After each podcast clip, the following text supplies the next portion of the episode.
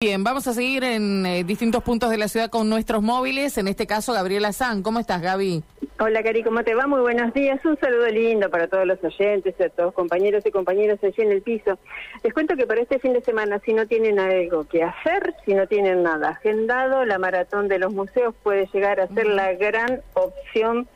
para eh, todos los que quieran venirse, inclusive desde otras localidades aquí en la ciudad de Santa Fe año a año se va multiplicando la cantidad de personas que pasean, que miran, que aprenden, que se eh, embelezan con momentos de la historia o inclusive visitando casas de otras culturas y aprendiendo de todo, hasta lo más inesperado.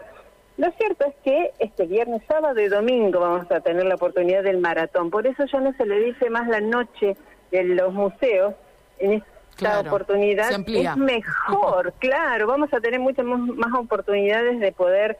eh, disfrutar más lugares. Son 53 lugares que se van a poder disfrutar,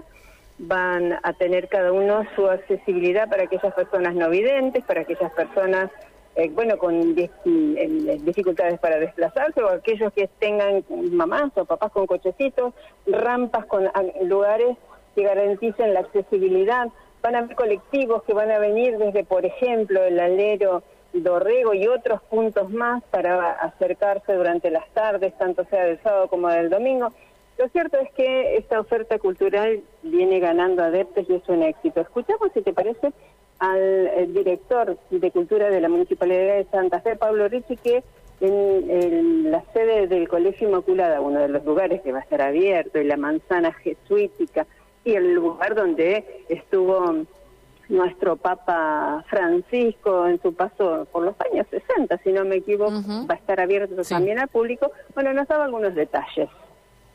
A partir de allí es mostrar lo que tenemos y compartir con la gente que no es poco, es muchísimo. ¿Cuántos espacios se habilitan este año? Bueno, son más de 50 espacios los que participan, espacios públicos de, provincia, espacios municipales, espacios eh, universitarios y también espacios de la sociedad civil, instituciones, asociaciones, espacios privados que abren sus puertas en esta eh, triple jornada desde el viernes por la tarde hasta el domingo por la tarde de esta verdadera maratón de, de, museos que también va a tener muchas actividades en la ciudad, muchos recorridos urbanos como el recorrido Sor Josefa, el recorrido Juan José Saer, recorridas en bicicleta por toda la ciudad, paseos en el Parque de la Constitución como un safari urbano que se va a poder hacer ahí. Eh, la verdad que es, eh, inagotable la cantidad de propuestas, pero lo interesante es que con esta ampliación de los días y de la cantidad de espacios disponibles, uno tiene, eh, no tiene que estar corriendo para llegar a hacer lo más posible en una sola jornada, en una sola tarde-noche, sino que desde el viernes por la tarde con todo el sábado de las 10 de la mañana hasta las 24 horas y también el domingo por la tarde va a poder ir organizando distintos circuitos, distintos recorridos, consultando en el mapa donde están geolocalizados todos los puntos que abren sus puertas para, bueno, para inventar los itinerarios que, que quieran inventar, pero también para hacer los recorridos que le estamos proponiendo. Parte de lo que nos decía Paulo Ricci, la invitación es para todas las personas que tengan ganas de visitar eh, iglesias, monumentos históricos, casas culturales, eh, bueno, lo que quieran. La verdad que es de lo más variado y bueno,